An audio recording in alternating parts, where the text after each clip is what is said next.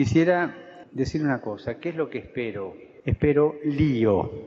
Que acá adentro va a haber lío, va a haber, pero quiero lío en las diócesis. Quiero que se salga afuera.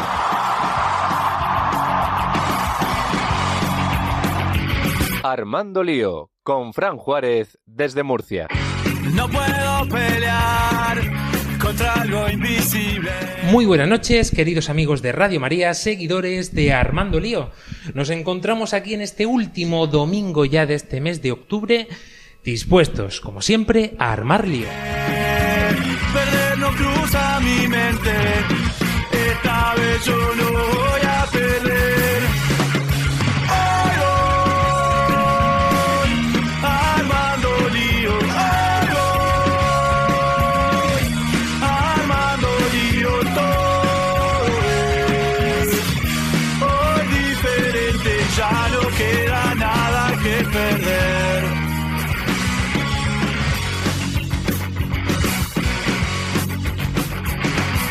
Antes de comenzar tenemos que presentar a este estupendo equipo que siempre nos encontramos en torno a estos micrófonos, comenzando por nuestra sonriente chica Ángela Monreal. Muy buenas noches. Muy buenas noches, queridos radioyentes. No sabéis por qué sonrío tanto, lo voy a explicar brevemente y es porque por fin, después de la pandemia, tenemos un estudio digno de, de Armando Lío después de nueve temporadas y encima nos podemos ver las caras y estar hablando entre nosotros. Estamos, estamos en proceso todavía de hacerlo más digno todavía. Álvaro Sancho. digno de nosotros, esperemos que sea digno también de nuestra audiencia.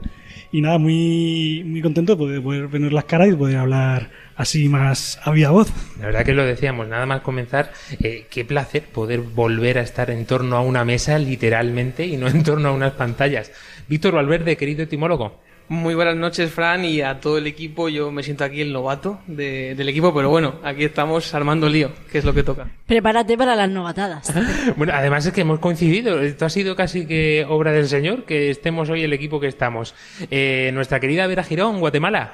Buenas noches, queridos amigos, y qué alegría poder estar nuevamente este domingo con ustedes, Armando Lío. Por supuesto. Y bueno, vamos a hacer presentaciones especiales porque ya os lo anunciábamos al principio de esta novena temporada y hoy por fin ya tenemos de regreso temporadas después a nuestro querido padre Luis Emilio Pascual. Muy bienvenido de nuevo, Armando Lío. Muy buenas noches y muy encantadísimo, encantadísimo, no solo encantado, encantadísimo de poder volver a compartir con todos vosotros, pues, unos ratos de radio y de radio con Radio María, pues con mensajes y con Armando Lío, porque hay que hacer caso al papá y hay que armar lío a tiempo, a destiempo, en cualquier lugar, desde los balcones, desde las azoteas, donde sea, porque lo necesitamos. Bueno, algunos un poquito más calvos, otros un poquito más creciditos, Sí, pero menos pelo, más kilos, pero en fin, eso es ley de vida. seguimos en familia. Y también queremos saludar de una forma muy especial a un nuevo técnico, por fin, Armando Lío. Podemos volver a presentar a un técnico desde la primera temporada que tuvimos. Muy bienvenido, Bernabé González. Hola, encantado. Bueno, dispuesto a armar lío ahora desde los mandos. Por supuesto. Aunque ya te hemos escuchado en algún programa, en alguna que otra entrevista. Puede ser, puede ser. Pues como siempre, pendiente de todos vosotros, nuestro querido equipo de redes sociales, capitaneado por nuestra Claudia Requena, y un placer saludarles, este, que os habla, Fran Juárez. que tengo todo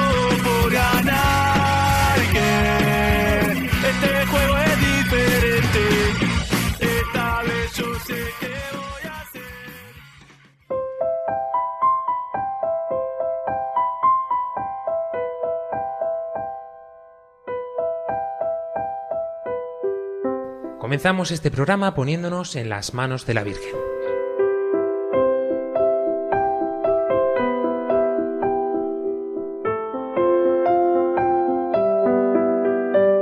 María, orienta nuestra elección de vida. Confórtanos en la hora de la prueba, para que, fieles a Dios y al hombre, recorramos con humilde audacia los caminos misteriosos que tienen las ondas del sonido, para llevar a la mente y al corazón de cada persona el anuncio glorioso de Cristo, Redentor del hombre. María, estrella de la evangelización, camina con nosotros, guía a Radio María y sé su protectora. Amén. Amén.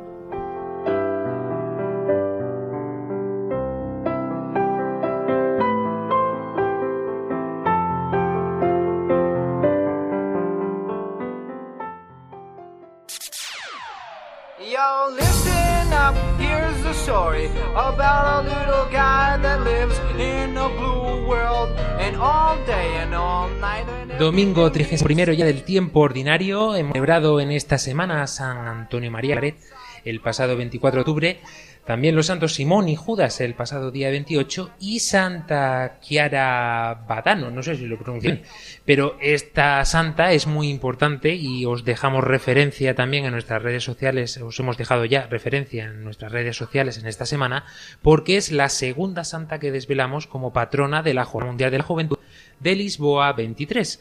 Así que continuamos conociendo santos de esta JMJ de la que estamos totalmente pendientes y que también está guiando en cierto modo esta temporada de Armando Lío.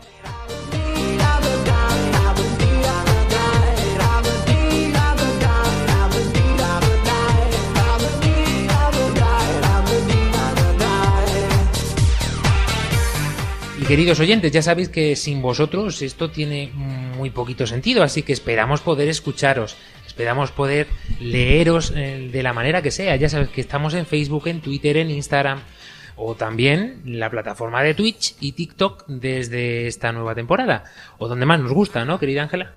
Hombre, por supuesto. Yo estoy siempre atenta al WhatsApp, ya lo sabéis. Detrás de todo está nuestra querida eh, Claudia Requena, pero yo ahí estoy para responderos personalmente porque me encanta escucharos. Eh, no sé si te has aprendido ya el número de teléfono, que la última vez que te lo pregunté fallaste en un número. A ver, a ver si pasa el examen. Más 34 685 25 22 55. Bueno, bueno, bravo, bravísimo, repítelo, repítelo. Increíble, pero cierto. Más 34 685 25 22 55. Allí os espero a todos. Y para que no os olvidéis, por si queréis escribirnos algo un poquito más extenso, pues en nuestro correo electrónico armandolio arroba radiomaria.es.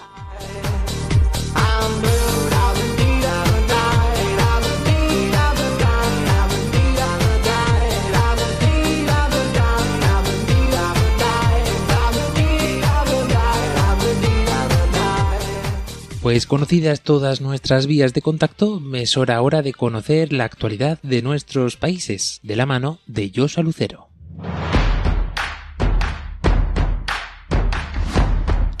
Bienvenidos estimados radioescuchas al informativo para esta edición de Armando Lío. Soy yo, Lucero, y a continuación las noticias más importantes de los países en los que emitimos este programa.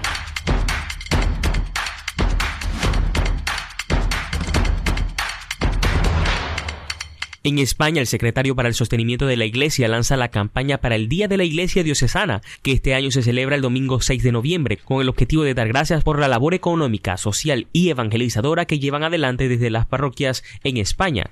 Gracias, por tanto, es el lema que se propone para este año. También queremos destacar que hace dos años jóvenes en Cádiz, ciudad al sur de España, cometieron diferentes actos vandálicos, como por ejemplo tirando botellas de cristal, quemando contenedores de basura, en la noche conocida como Halloween. También hace varios años la Policía Municipal de Madrid notificó varios incidentes de una actividad que se lleva dando los últimos años tirar papel o huevos a establecimientos, tiendas, casas y edificios residenciales. Y en el 2021 también en España salió una noticia relacionada con el robo de hostias consagradas para la celebración de misas negras en las que se rinde culto al diablo. En Guatemala se llevará a cabo la 39 Vigilia Centroamericana por la Paz en el Auditorio San Juan Pablo II organizada por la Renovación Carismática Católica, la cual busca contrarrestar los efectos de la celebración de Halloween tan negativos en Guatemala, ya que muchos jóvenes asisten a centros nocturnos para participar en fiestas organizadas en estos lugares en las que se practican diversos actos vandálicos. Cabe destacar que la noche del 31 de octubre se traduce frecuentemente en una noche de inseguridad por causa de los incidentes armados, accidentes de tránsito y otras tragedias producto de los excesos en el consumo de alcohol y drogas. En Paraguay, el domingo 23 de octubre, los miembros de la Comisión Nacional de Pastoral Juvenil, quienes lo conforman jóvenes de distintas diócesis, se reunieron en la Basílica Santuario de Caucupé, capital espiritual de Paraguay, para coordinar detalles de la peregrinación nacional prevista para el próximo 3 de diciembre en el marco de la fiesta mariana más grande del país.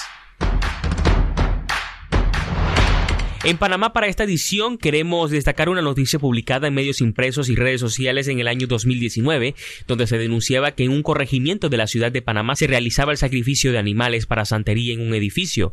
En la filmación se escucha el aterrador llanto de unos chivos y se observa a unos hombres con los animales mientras otros cantan y suenan unas maracas. Medios de comunicación tuvieron de primera mano información sobre este hecho, en donde se aclaró que no se estaba realizando ningún rito satánico, sino una ceremonia donde estaban recibiendo a Ochosí, santo de la sabiduría y la inteligencia, también considerado como el dios de la cárcel. Además se planteó en la nota que esta ceremonia se hace de noche, se utilizan gallinas, chivito palomas, dependiendo de la ceremonia y el santo que sea. Esta explicación se la dio a los medios de comunicación un sacerdote babalao. Y hasta aquí el informativo para esta edición de Armando Lío. Soy yo, Lucero, y será hasta la siguiente. Pues eh, aclarado todas nuestras vías de contacto, os invitamos ahora a profundizar en un tema que seguro todos estáis viviendo en este tiempo y vamos a tratar como no lo hemos hecho en ninguna otra temporada. Nos vamos a meter de lleno en él y por ello le damos al play en esta noche a Lío Halloween.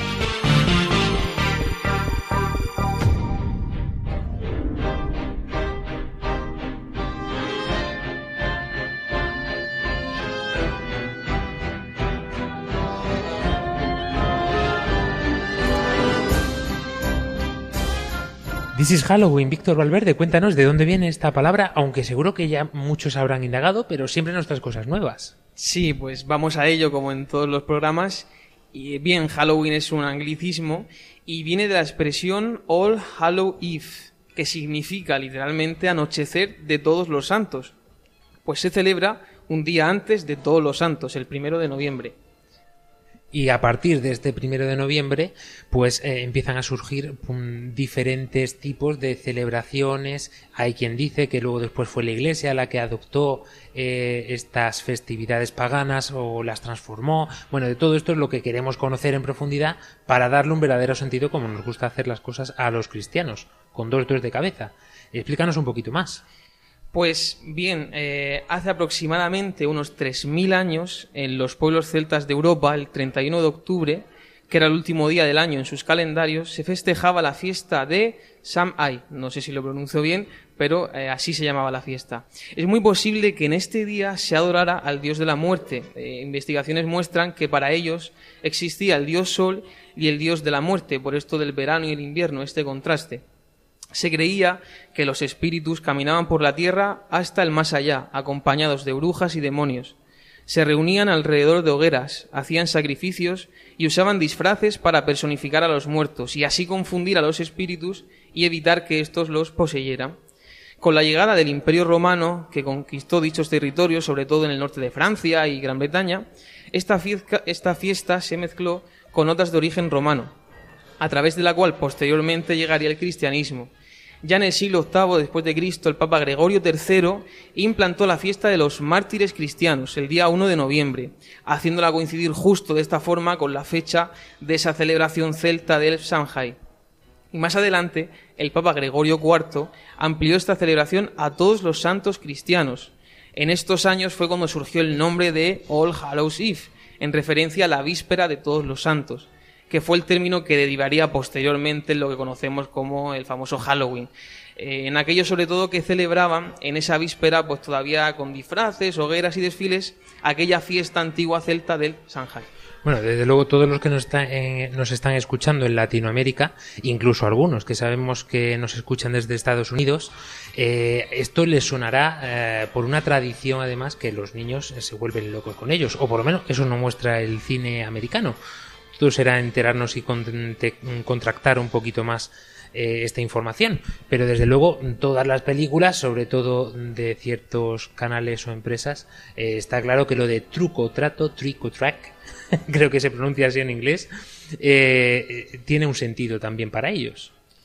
Pues mm, así es. De hecho, originalmente el, el truco o trato, en inglés trick or threat, era una leyenda popular de origen también céltico, según la cual no solo eh, los espíritus de los, de los difuntos eran libres de vagar por la tierra la noche de Halloween, sino toda clase de entes procedentes de todos los reinos espirituales. Entre ellos había uno terriblemente malévolo que deambulaba por pueblos y aldeas, yendo de casa en casa pidiendo precisamente este truco o el, o el trato.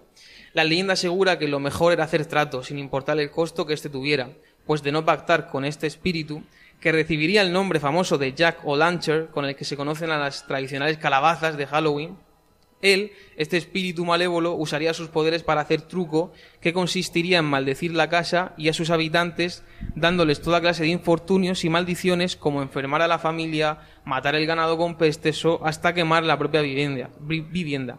Como protección surgió la idea de crear en las calabazas formas horrendas para así evitar encontrarse con dicho espectro. Y con el tiempo, debido a la asociación mental entre este espíritu, Jack O'Lantern, y las calabazas, el nombre de este sería dado a ellas, que es como comúnmente se conocen hoy día cuando llega esta fiesta de Halloween. Y así es como lo percibimos también en las tradiciones de tantos pueblos que celebran esta fiesta. Pero nosotros vamos a ir a lo profundo del origen y el sentido de todo esto. Vamos a comenzar conociendo qué opináis vosotros. ¿Qué es vosotros Halloween y cómo lo celebráis? Si es que lo celebráis.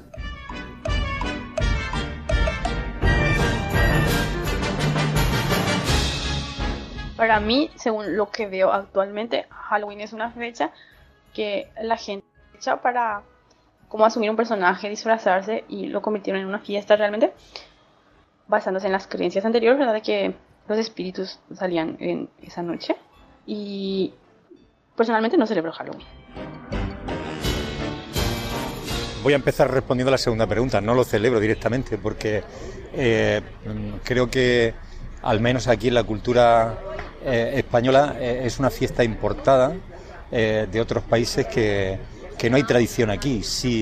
Eh, ha venido a sustituir esta fiesta pues una, mirada hacia el hecho de la muerte, pues una mirada simple y lúdica cuando el hecho de la muerte pues tiene una visión para, detenerse en qué, en qué parte de la vida, de una vida que nos espera después y una vida que va más allá de esta. Halloween para mí eh, pues no significa nada importante en mi vida, eh, pues tampoco lo celebro. Eh, es una fiesta pagana que viene desde Europa, luego se ensambla en América y de último acá en Centroamérica. Pero para mí no significa nada. La verdad creo que mm, con los tiempos como están ahora, muchas personas han tomado esta práctica de Halloween pues para celebrar con dulces, disfraces, pero creo que sería bueno retomar de que no es bueno para nuestra salud de fe y que se debe trabajar más para que los jóvenes entiendan el verdadero significado de Halloween.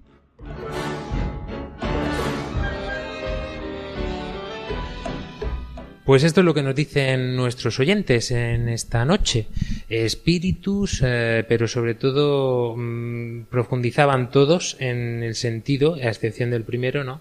Creo, mm, en la importancia de retomar eh, la esencia y el significado en sí de la festividad. Me ha gustado mucho uno que comentaba que era una fiesta importada. Realmente es como si hay ciertas cosas que vemos que son de calidad, hechas de aquí, de origen nacional, y otras cosas que traemos de fuera que hasta nos molesta, ¿no? Que tengamos que hacer negocio con gente de fuera teniendo nuestras propias cosas. Pues eso me pasa a mí un poco con esta fiesta. Estaba de acuerdo con algunos que decía, se celebra mucho la cultura de la muerte, cuando en realidad la muerte como nosotros la concebimos, en todo momento es el nacimiento a la vida eterna. Es el día, no es el día en que tú mueres y se acaba todo, es el día en que todo empieza, que es para lo que estamos llamados. Y me resulta increíble que el mundo entero, durante un día en concreto, celebre la victoria de la muerte sobre toda nuestra vida. Es que la mayor desesperanza que he encontrado yo en el mundo, esta fiesta.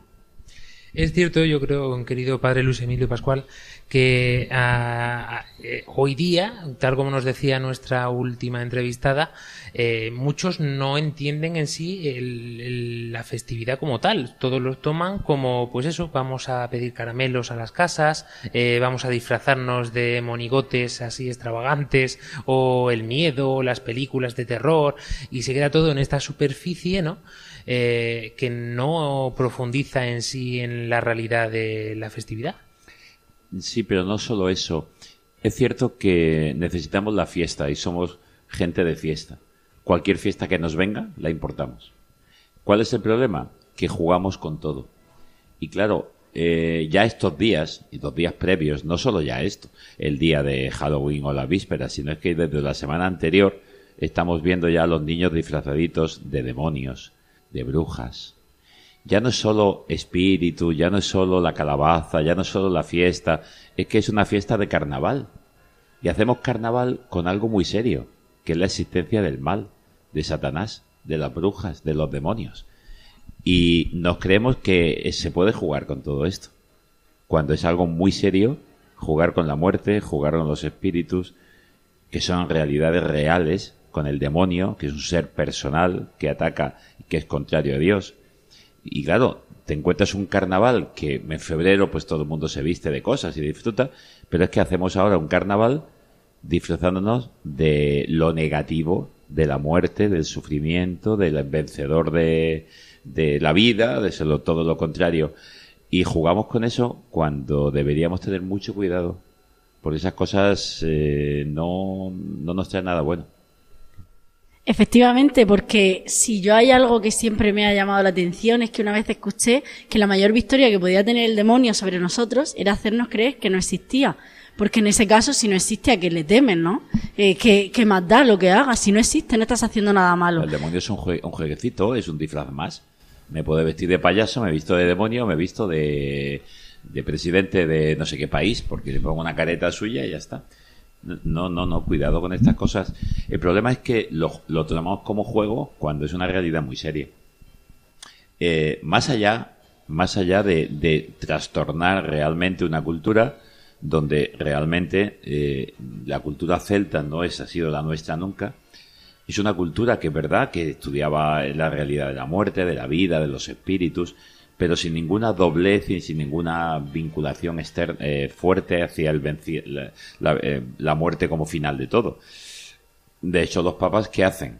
Darle vida a esa tradición y cristianizarla auténticamente y decir, oye, vamos a celebrar precisamente a aquellos que han dado la vida y que la han encontrado recuperada porque su vida ha sido una vida entregada. Primero los mártires y luego Gregorio IV, pues hace la fiesta para, para todos los santos, honrar a aquellos que han dado la vida por amor y que se han encontrado auténticamente una vida entregada. Y, y exactamente vivir en el espíritu de aquella santidad que Dios viene a traernos. Muchas veces en conversaciones que tenemos con los amigos alrededor de una mesa o de un refresco, eh, siempre que sale el tema de Halloween, yo creo que eh, se toma un poco como que el- los cristianos o en la iglesia nos tomamos esto como muy a la tremenda, ¿no? El sentido lo está diciendo el padre Luis Emilio Pascual. Pero querido, Álvaro Sancho, nos damos cuenta precisamente de que si esto fuera una historia inventada de la iglesia o una batalla que, no sé, que se han propuesto ahora para ir en contra sin más, sin razón o sin motivo, eh, que curioso, ¿no? Por ejemplo, que mm, todas las sectas satánicas o que rinden culto incluso al demonio, ¿no? Eh, para ellos sea el epicentro de su año. Sí, Fran, eh, yo la verdad es que esto me lo he tomado con mucho escepti- escepticismo porque pues, pones a buscar por internet pues puedes encontrar cualquier cosa. Pero curiosamente he encontrado que muchos medios españoles, grandes medios, eh, recomiendan que no se, no se regalen gatos en el mes de octubre. Porque sabe una noticia que sale en varios medios, especialmente si son totalmente blancos o negros. Y lo dicen porque eh, dicen que eso, que hay que se hacen sacrificios de, estos gatos y me ha resultado curioso que eso, que en medios nada sensacionalistas e incluso casi ateos se lo, lo digan así. No sé si porque le dan pena a los gatos o por qué, pero que, que es así. O como escuchábamos también en el informativo al principio, querido Víctor Valverde, ¿no? Así es, de hecho, eh, hasta hace poco eh, autoridades aquí en España eh, decían esto, ¿no? Que era, era un día de bastante, de, de muchos altercados, porque en muchas casas se encuentran huevos rotos, se encuentran papeles, se encuentran contenedores completamente quemados y sin duda ya solo eso llama la atención, ¿no? O sea, ¿qué se está celebrando realmente? Si lo que se ve es destrucción, se ve muerte, se ve desgracia. Y estamos hablando de Madrid, ¿eh? de la capital de España, no estamos hablando de mm, lugares así ajenos a nosotros. Curiosamente, mm, eh, puede haber sido casualidad o no, pero yo tuve un accidente que, que en la moto y me arrollaron un coche, no sé cómo iría esa persona que me arrolló.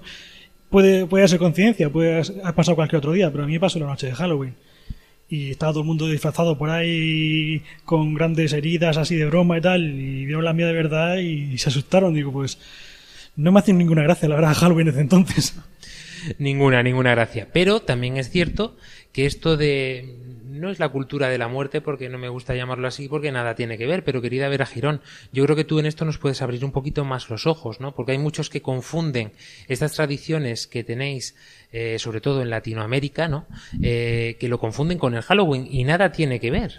Efectivamente, Fran, la, se, se transmite o las tradiciones que nosotros tenemos, sobre todo en el pueblo latinoamericano, se puede confundir a eso, a que se le tiene, eh, se le rinde eh, pues una fiesta a la muerte, cuando efectivamente no es así, sino que en nuestros países latinoamericanos es más eh, recordar a aquellas personas que trascendieron a una vida mejor y para nosotros es recordar a estas personas, no es rendirle culto a la muerte como tal, a ese sentido de muerte. Así es, atentos al final del programa porque vamos a hacer una recomendación preciosa, así que no os la perdáis. En relación a todo esto que estamos hablando, eh, es importante, ¿no? Porque claro, si para poder entender por qué razón eh, esto del Halloween para nosotros los cristianos no es motivo para promoverlo ni para animarnos a participar en esto, eh, nos hemos encontrado con un testimonio bastante fuerte muy relacionado con el tema del satanismo que decíamos, ¿no? Y es que esto es una realidad que no es una ciencia ficción ni es una película de terror, es la vida eh, real. Esto no es ciencia ficción. De mano de nuestra querida Jessica Benítez, mm, nos hemos encontrado con esta oyente de Radio María que nos ha dejado su testimonio.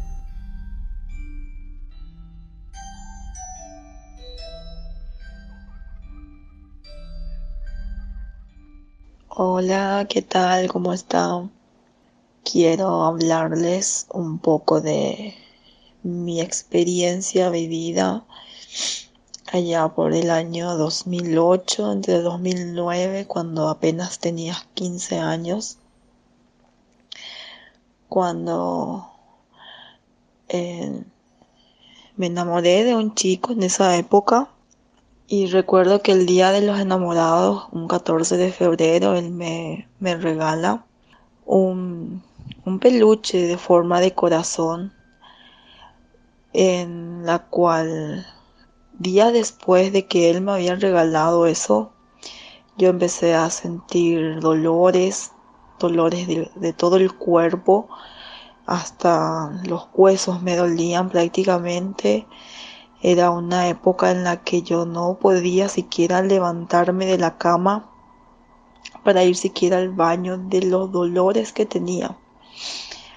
En ese entonces mis padres me, me llevaban al médico de hospital en hospital para realizarme varios estudios. Recuerdo que me hicieron los médicos todo tipo de análisis, estudios y no ha salido absolutamente nada.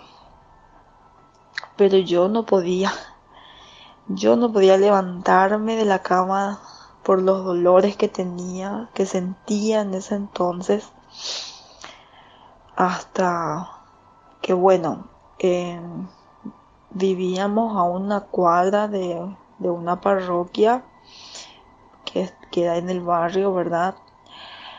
Y fue ahí donde escuchábamos del, del padre Pedro Silva, reverendo padre Pedro Silva, que en paz descanse hoy en día, que hacía misa de sanación, de liberación.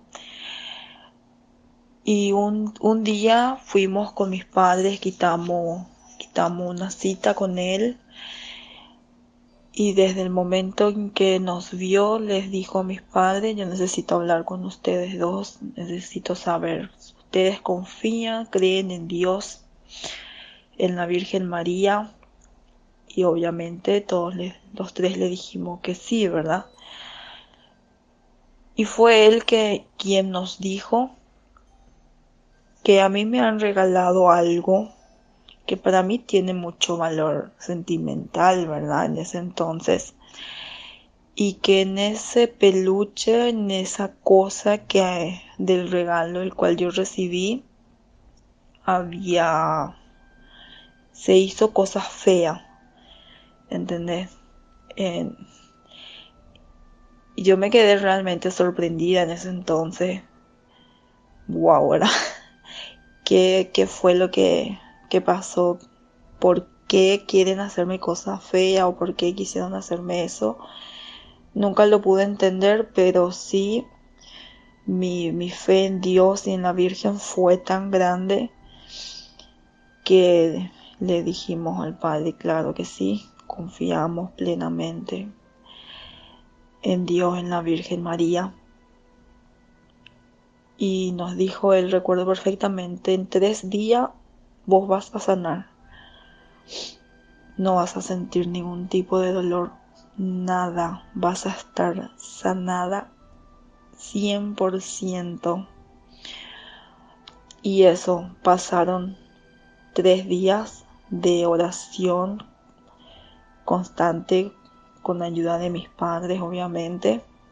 Pasaron esos tres días de, de ir junto al Padre Pedro y se ha cumplido en tres días. Yo no volví a sentir ningún dolor, no volví a sentir absolutamente nada. Desde aquel entonces han pasado ya 14 años. Hoy en día tengo 29 años. Y es una experiencia única en la, en la que yo digo y puedo dar fe, bueno, existe el bien y existe el mal. Y en ese, en aquel entonces me hicieron cosas feas. Acá le decimos, bueno, te hicieron payé, ¿verdad? Un tipo de brujería, pero era una una locura y existe, existe eso, existe como, como te digo, como existe el bien, también existe el mal, existe esa maldad.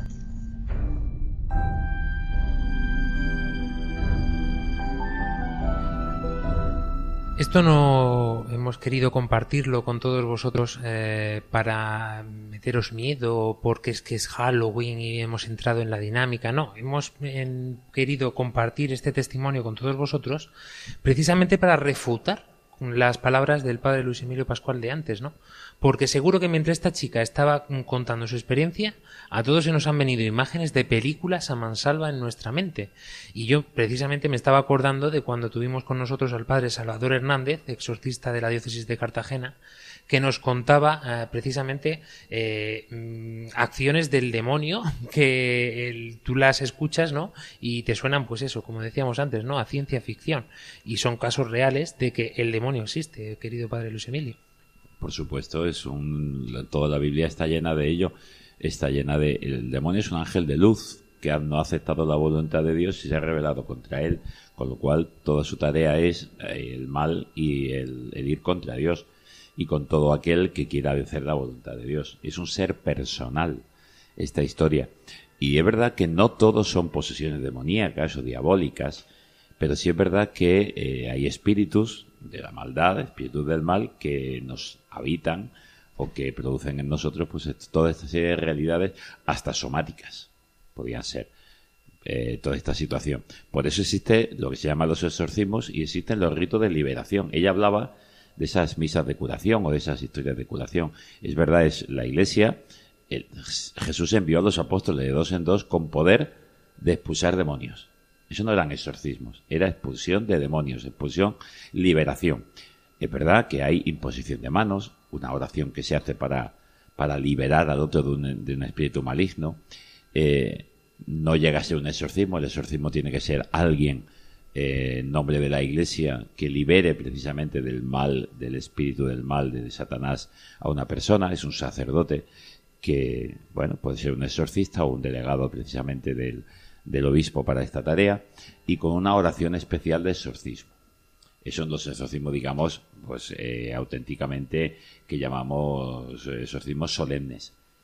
Eh, el bautismo en sí tiene un rito de exorcismo.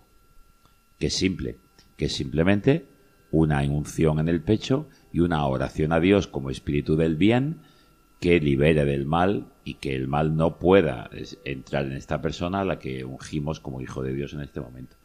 Pero luego es verdad que existen los ritos de liberación o oraciones de liberación, llamados también de sanación en algún instante, y luego están los exorcismos, que ya es un exorcista concretamente quien tiene que hacerlo cuando hay una posesión diabólica, que es verdad, yo en esas cosas, verdad, no me he encontrado con ningún caso, no soy, soy escéptico en el sentido de que no lo he visto, pero existe el exorcista en nuestra diócesis, Salvador, que nos ha contado casos, que nos dice que esa realidad existe.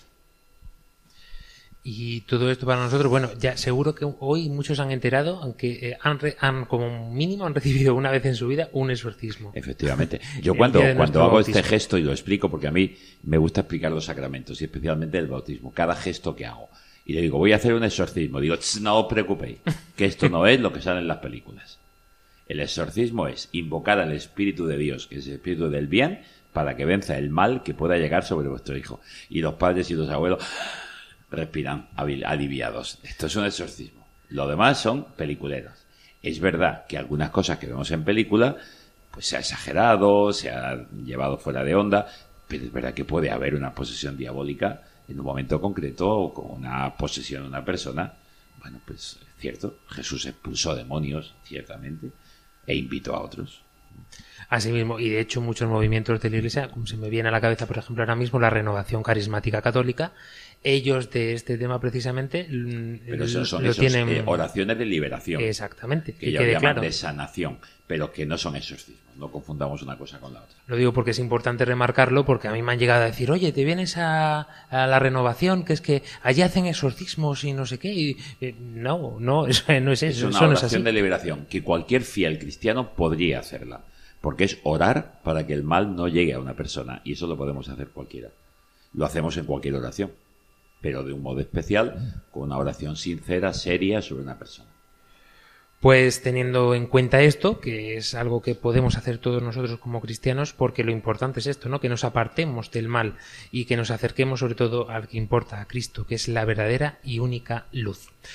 María Ángeles Gallego, te abrimos paso, te dejamos hueco para que nos des un respiro. Tómate un café con MA.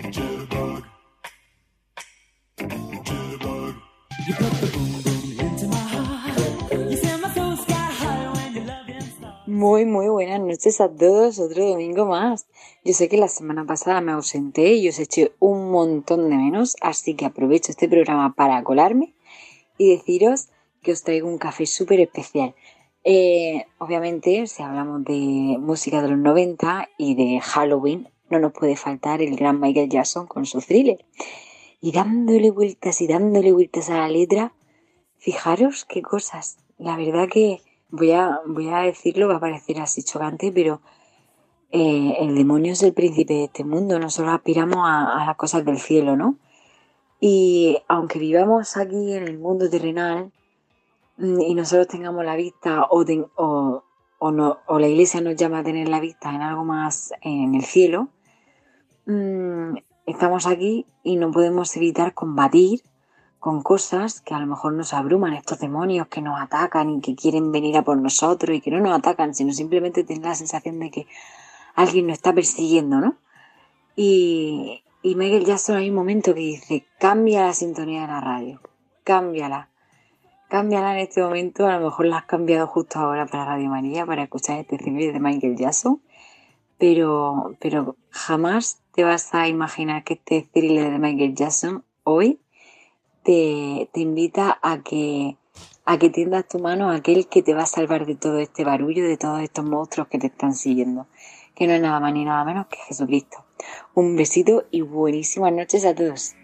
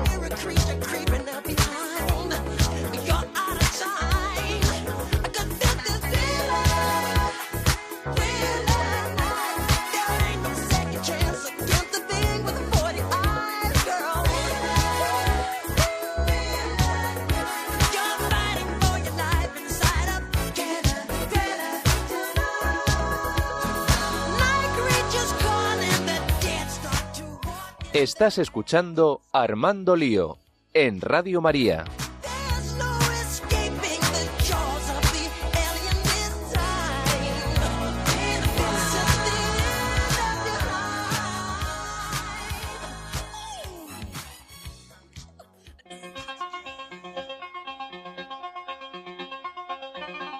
Disfruta y participa con Armando Lío en todas nuestras redes sociales.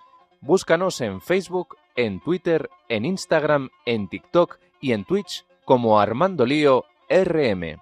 Escríbenos y mándanos tus mensajes de voz a nuestro número de WhatsApp y Telegram más 34 685 25 22 55 más 34 685 25 22 55.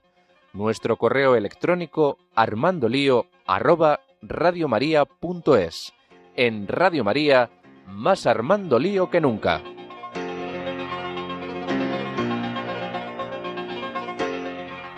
Pues continuamos en este programa de Armando Lío con el hashtag de esta noche, Lío Halloween. Y aquí no, no hemos abierto calabazas, ni hemos pintado caritas eh, con miedo, ni nada de esto. Pero sí... Pero si hubiera chuche no estaría mal. Mira, mira, eso lo tenemos que tener en cuenta. La podemos meter en un cubito. Luego te vienes a pedir el aguinaldo con nosotros en Navidad. Que siempre se pilla algo, por lo menos mantecados y algún dulce que otro. Eh, recordaros que podéis participar, como habéis escuchado, en todas nuestras redes sociales y en todas nuestras vías de contacto.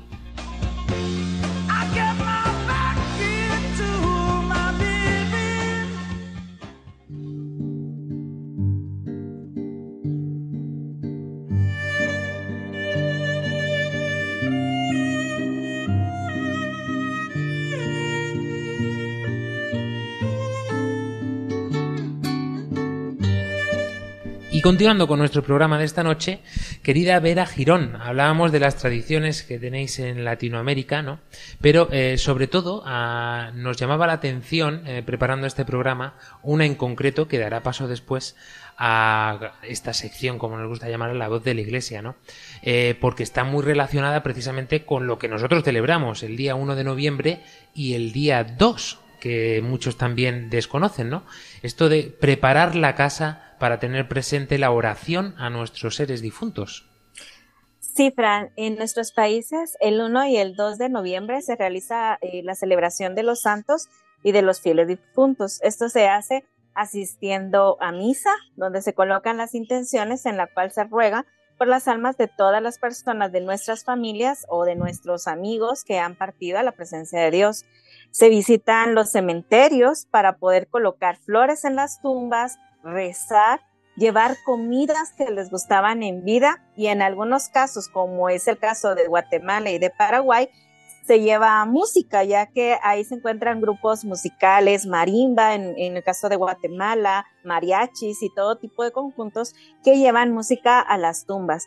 Dentro de la gastronomía que destaca nuestros países, en Paraguay está la elaboración de una comida que se llama chipa paraguaya que es una comida que se elabora de almidón de mandioca o de yuca, harina de maíz, huevo y queso paraguay. En Guatemala es el fiambre, es la comida tradicional, la cual eh, puede ser rojo o blanco y se compone básicamente de embutidos, carnes y verduras y pues es la comida que el 1 de, el 1 de noviembre no puede faltar en las mesas guatemaltecas. Claro, es eh, por todo lo que lleva, es un poco cara, entonces se reúnen las familias para poder compartir. Es un momento de compartir no en torno a la muerte, eh, como celebración de la muerte, sino en torno de recordar a todos aquellos de los cuales hemos aprendido algo. Festejando la vida como debe de ser. Bueno, me, mientras nos estaba contando esto, me estaba imaginando yo llevando un, un grupo de mariachis al cementerio y las abuelas de mi pueblo echándome allí mm, como los demonios. Eso sí es verdad. Pero es cierto, ¿no? Yo siempre lo he dicho, querido padre Luis Emilio Pascual, eh, y es que eh, en Latinoamérica en este aspecto, eh, cómo nos ganan en fe, ¿no? O sea, qué manera de celebrar precisamente este momento porque es una de las fiestas importantes que tiene marcada la Iglesia en su calendario. El Día de Todos los Santos y el Día de los Fieles Difuntos que a muchos se nos olvida.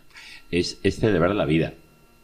Y precisamente hoy me llegaba, y estaba acordándome ahora mismo cuando ella hablaba de la, de la película Coco, quien no la ha visto con toda la fiesta y con todo.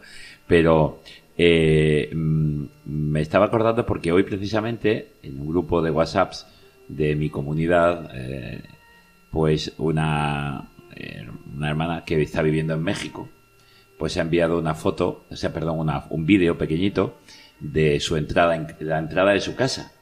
Y tenía la foto de su madre, la foto de su padre, la foto de un tío, la foto de un amigo de ellos. Y delante de cada uno de ellos tenía un dulcecito, una cosa típica que a ella le gustaba, el licorcito que a su padre le gustaba. Como diciendo, estáis presentes y estáis presentes y os, y os- sigo recordando en vida y os pongo delante lo que te gustaba. De algún modo, de algún modo, yo veía esto y me estaba acordando de cómo hacían eh, en, en otra cultura totalmente muy distinta, la cultura egipcia. Que cuando moría un faraón, lo enterraban, pero en la habitación de al lado, encerrados, se metían a los sirvientes con la comida y con todo para que cuando el otro saliera a la vida, tuviera quien le sirviera y tuviera comida y tuviera de todo. Incluso decir, las mascotas y todo. en el fondo pensaban exactamente una, una, una realidad todo lo contrario a que ahora el mundo de hoy dice que la muerte es el final de todo y que no existe nada y que todo se ha terminado.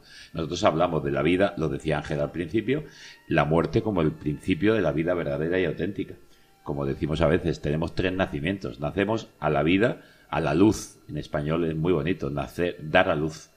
Cuando nacemos de nuestra madre. Dos, nacemos a la vida eterna en el bautismo, pero mediatizada por un cuerpo que es débil. Y nacemos a la verdadera vida eterna, ya liberado de este cuerpo, en la resurrección. Tercera vid, tercer momento. Entonces, este momento, auténticamente, nacemos verdaderamente. Es el tercer nacimiento y auténtico. Y, y así hablaba Juan Pablo II, San Juan Pablo II. Él decía que la, la muerte era eh, como el nacimiento. Muy bonito porque lo escuché una vez de un catedrático de, de medicina de Valladolid, de la Universidad de Valladolid, y decía esto, decía que Juan Pablo II hablaba de la muerte como la vida, el nacimiento, dice, porque igual que el niño cuando sale del vientre de su madre, puede ver cara a cara a aquellos que le han dado el ser, que es su padre y su madre, y abrazarlos, y les ve a los que ha sentido de algún modo y ha escuchado, Ahora nosotros, cuando nacemos a la vida eterna tras la muerte, vemos al que nos ha dado el ser, que es a Dios, y lo contemplamos cara a cara y cantamos ese santo, santo, que nos dicen los salmos, ¿no? Y la vida.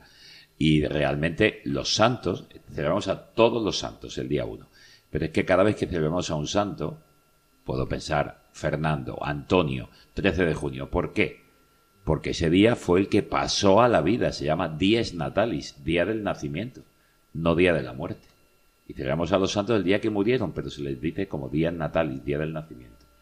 Por tanto, celebrar la vida. Esta cultura latinoamericana lo que nos hace es recordar que la muerte no es trágica, que la muerte es pasar a una vida y por tanto vamos a vivirla y a celebrar la vida con aquellos que no hemos querido y que amamos.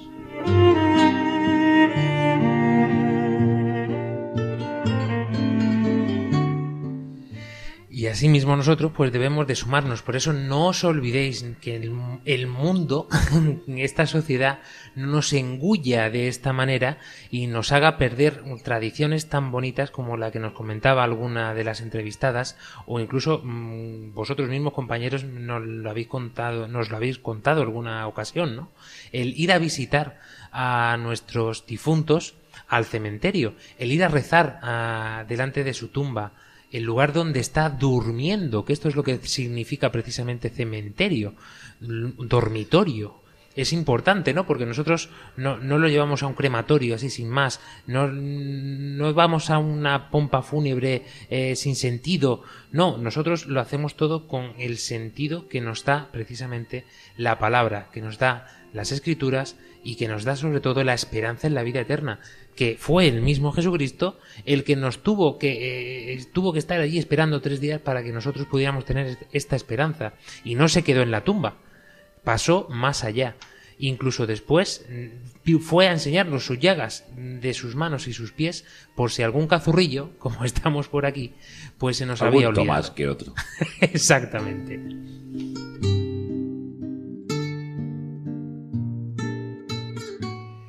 Pues hasta aquí el programa de esta noche. Esperamos sobre todo que eh, hayamos podido profundizar en la importancia que tiene vivir esta festividad no como el día de Halloween, sino como ya hicimos el programa la temporada pasada, como Hollywins, es decir, la alegría de festejar la santidad, porque la vida siempre vence y la esperanza en la vida eterna es la que a nosotros nos mueve el corazón y a continuar cada día. No os vayáis porque os traemos las mejores recomendaciones para esta semana.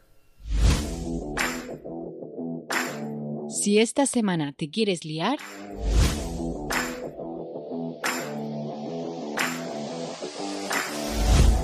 Ya nos lo ha adelantado nuestro querido padre Luis Emilio Pascual, pero eh, cuéntanos un poquito cuál es la recomendación cinematográfica de la semana.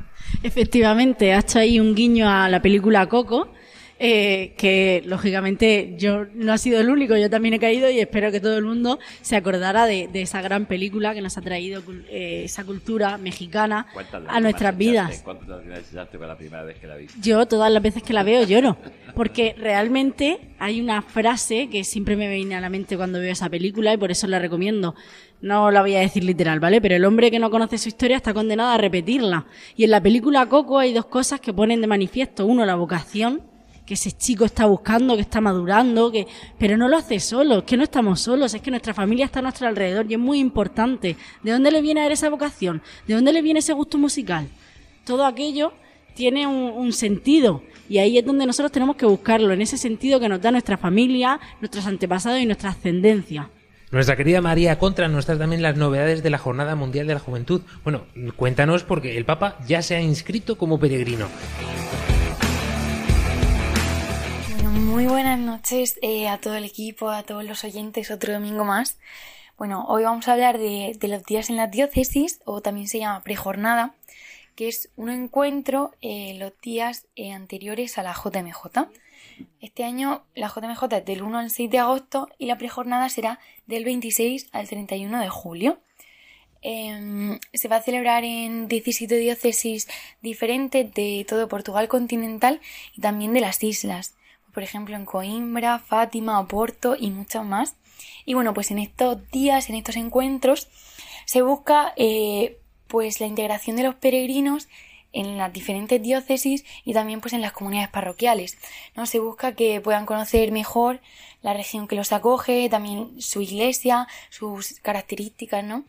Y también eh, se alojan en casas de familias, en parroquias o también en centros públicos. Entonces, bueno, estos días en la diócesis, por una parte para los peregrinos, son una invitación a poder vivir la riqueza de la Iglesia en el país que los acoge, pues también a promover el encuentro y el intercambio de riquezas culturales y religiosas. Y por otra parte, para los anfitriones es una oportunidad de poder decir que sí a la misión de acoger una, una JMJ, que realmente es una gracia inmensa, y de poder mostrar las riquezas culturales, gastronómicas, religiosas de su país, pues a todos los jóvenes que vienen de todas las partes del mundo, ¿no? Así que, bueno, pues yo otro domingo más os invito a, a que sigamos en camino, ¿no? Eh, con los ojos puestos en esta JMJ, con ilusión, y nos escuchamos la semana que viene. Adiós.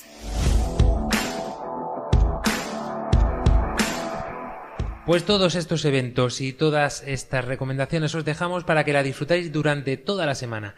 Así que atentos porque el día 1 de noviembre, es decir, justamente eh, dentro de dos días, eh, no os olvidéis, el día de precepto, nuestra Santa Madre Iglesia nos recomienda ir y nos obliga, podemos decirlo, venga, vale, el día 1 hay que ir a misa. Y el día 2 os recomendamos que vayáis porque es el día específico para que vayamos a rezar por todos nuestros seres queridos, por todos nuestros amigos que ya están compartiendo o esperemos que estén gozando de la vida eterna. Y por si a alguno le falta un empujoncito para alcanzar el cielo, pues ningún momento mejor que este día 2 de noviembre.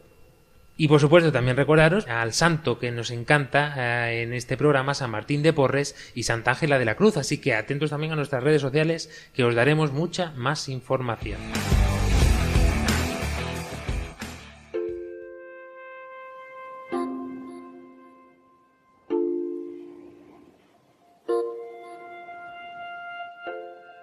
Rápidamente, cerrando el programa, Álvaro Sancho. Pues nada, recomendaros que, que eso, que, que no os dejéis engañar por esta, que a todos nos, a todos nos apetece una fiesta, pero que, que celebremos lo que realmente importa, no, no celebremos la muerte. Ángela Monreal. Como decía Álvaro, cuando te invitan a una fiesta tú dices, vale, pero ¿qué se celebra? Yo espero que con este programa tengáis claro qué se celebra la noche de Halloween y qué se celebra el 1 y el 2. Víctor Valverde. Nada, vamos a por la mejor fiesta de todas, que es estar con el Señor, que es vivir la alegría y vivir lo que merece la pena de verdad, que es la vida eterna. La muerte, pues, que se queda ahí, que el demonio eh, ha sido mm, clavado, ¿no? Podríamos decir en la cruz, eh, no en la cruz, A través de la cruz. a través de la cruz. Gracias, gracias Luis Emilio, si no, no, no salgo de aquí. Y nada, por eso, con esta alegría, a celebrar eh, todos los santos. Ojalá también seamos nosotros santos. Con esa alegría que esperamos que nos pueda mandar también uno de esos ricos manjares que nos han nombrado. Querida Vera Girón, Guatemala. Pues a que esta, este día, el 1 y el 2 especialmente, podamos traer a nuestra memoria todo eso bueno que nos enseñaron las personas que ya no están a nuestro lado. Que no sea un momento de tristeza, sino un momento de alegría, de vida y que traigamos siempre lo mejor de ellos. Padre Luis Emilio Pascual. Bueno, yo estaba acordándome de lo- del, del papelito que encontraron en un soldado americano en la Segunda Guerra Mundial en su bolsillo. Había muerto en un combate eh, junto a la, a la línea de batalla y tenía un papelito que decía, hoy salgo a combatir, no sé cómo terminaré, pero no estoy amenazado de muerte, estoy amenazado de resurrección, soy creyente. Creo en Dios. Pues nosotros nos quedamos con esta gran recomendación y no nos olvidemos que el combate nosotros lo tenemos cada día y depende de con las armas y la armadura que llevemos, así será el final de la batalla. Yo ahí lo dejo. Nos volvemos a encontrar dentro de siete días. Panamá, Paraguay, Guatemala, El Salvador. Se me acumulan los países. Querida España, dentro de cuatro semanas, pero no os olvidéis que podéis volvernos a escuchar y poder seguir también el programa cada domingo en la página de podcast de Radio María España. Hasta entonces nos volvemos a encontrar. Adiós. Adiós. Adiós.